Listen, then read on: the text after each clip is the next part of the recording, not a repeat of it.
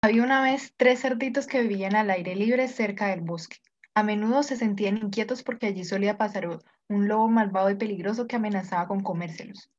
Un día se pusieron de acuerdo en que lo más prudente era que cada uno construyera una casa para estar más protegidos.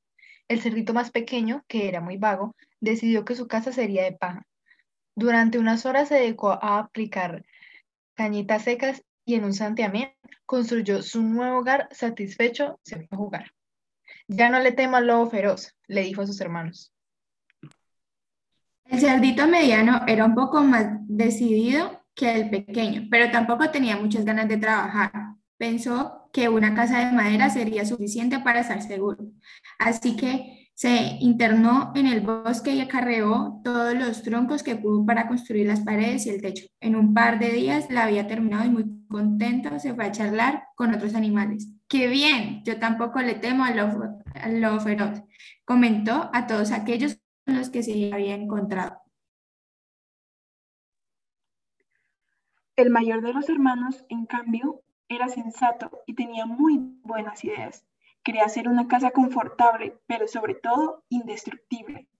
Así que fue a la ciudad, compró ladrillos y cemento y comenzó a construir su nueva vivienda. Día tras día, el cerdito se, afanó en hacer la mejor casa posible. Sus hermanos no entendían para qué se tomaba tantas molestias. Mira a nuestro hermano, le decía el cerdito pequeño al mediano. Se pasa el día trabajando en vez de venir a jugar con nosotros.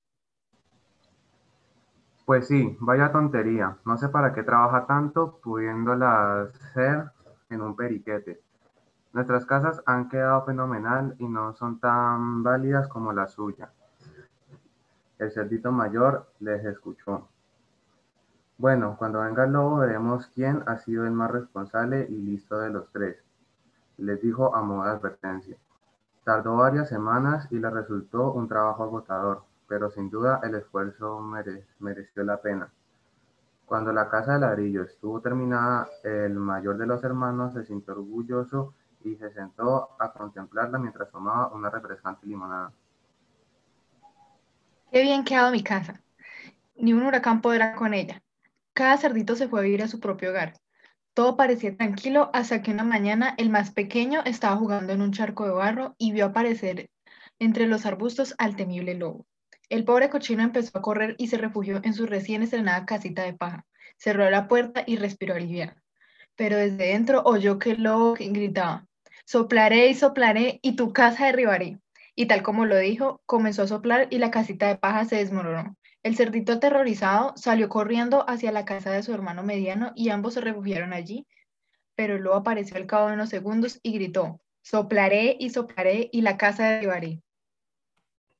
Sopló tan fuerte que la estructura de madera empezó a moverse y al final de todo todos los troncos que conformaban la casa se cayeron y comenzaron a rodar ladera abajo.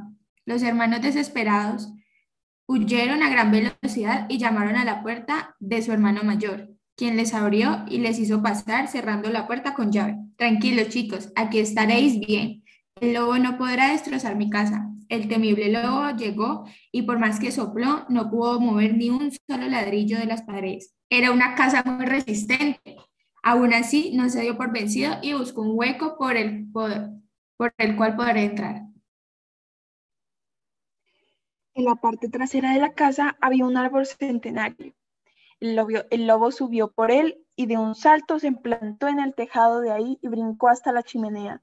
Se deslizó por ella para entrar en la casa, pero cayó sobre una enorme olla de caldo que se estaba calentando al fuego. La quemadura fue tan grande que pegó un aullido desgarrador y salió disparado de nuevo al tejado. Con el culo enrojecido, huyó para nunca más volver.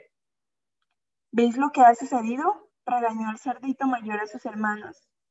Os habéis salvado por los pelos de caer en las garras del lobo. Esa os pasa por vagos e inconscientes. Hay que pensar las cosas antes de hacerlas, pero primero está la obligación y luego la diversión. Espero que hayáis aprendido la lección. Y desde luego que lo hicieron. A partir de ese día se volvieron más responsables. Construyeron una casa de ladrillo y cemento como la de su sabio hermano mayor y vivieron felices y tranquilos para siempre.